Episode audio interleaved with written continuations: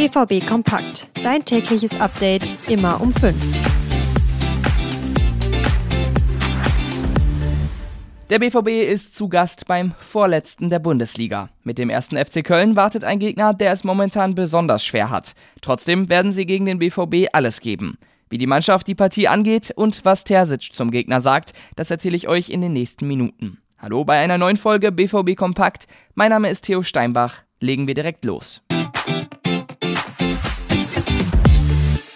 Transfersperre, ein neuer Trainer und große Abstiegssorgen. Bei den Kölnern gibt es gerade eine Menge Probleme. Sie brauchen Punkte und werden in jedem Spiel darum kämpfen. Auch heute gegen den BVB.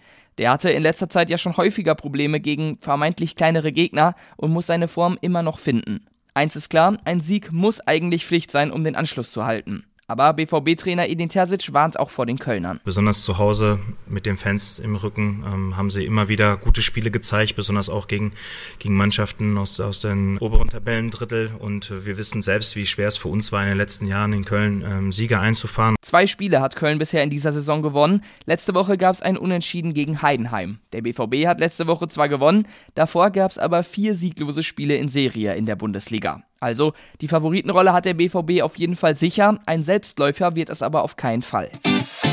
Und wir können mal einen kurzen Blick auf die Tabelle werfen, denn das ist ganz interessant. Stand jetzt sind die Dortmunder drei Punkte hinter Platz 4 und vier Punkte hinter Platz 3. Die Leipziger spielen heute Abend gegen den Tabellenführer aus Leverkusen, da sind also noch keine drei Punkte sicher eingeplant. Stuttgart spielt in Bochum.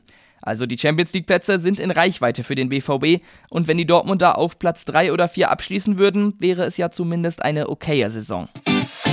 Wer heute von Anfang an spielt, das wird ziemlich interessant sein, denn es gibt noch ein paar Fragezeichen. Reicht es für ein Startelfdebüt von Jaden Sancho? Und wie sieht es in der Innenverteidigung aus? Ein Hummelseinsatz ist sehr unwahrscheinlich und auch Emre Can droht auszufallen. Bekommt jetzt Niklas Süle wieder die Chance?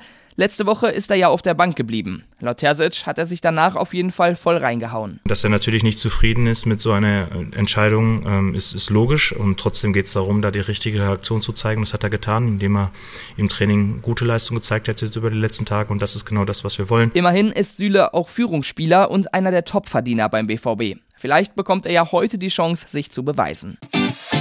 In der Hinrunde gab es gegen Köln am ersten Spieltag einen knappen 1-0-Sieg für den BVB. Auch da hatte er aber so seine Schwierigkeiten. So langsam muss er jetzt wieder reinkommen und Spiel für Spiel mehr Sicherheit gewinnen. So sieht es auch Terzic. Unabhängig vom Gegner unabhängig vom Wettbewerb ist es immer eine Chance, an jedem Spieltag drei Punkte einzufahren oder die nächste Runde einzuziehen, je nachdem welcher Wettbewerb. Aber wir sehen jedes Spiel als Chance, unsere Leistung zu verbessern und, und, und Siege einzufahren. Übertragen wird die Begegnung heute übrigens exklusiv auf Sky. Entweder in der Konferenz oder im Einzelspiel. Um 14.30 Uhr geht es da mit den Vorberichten los.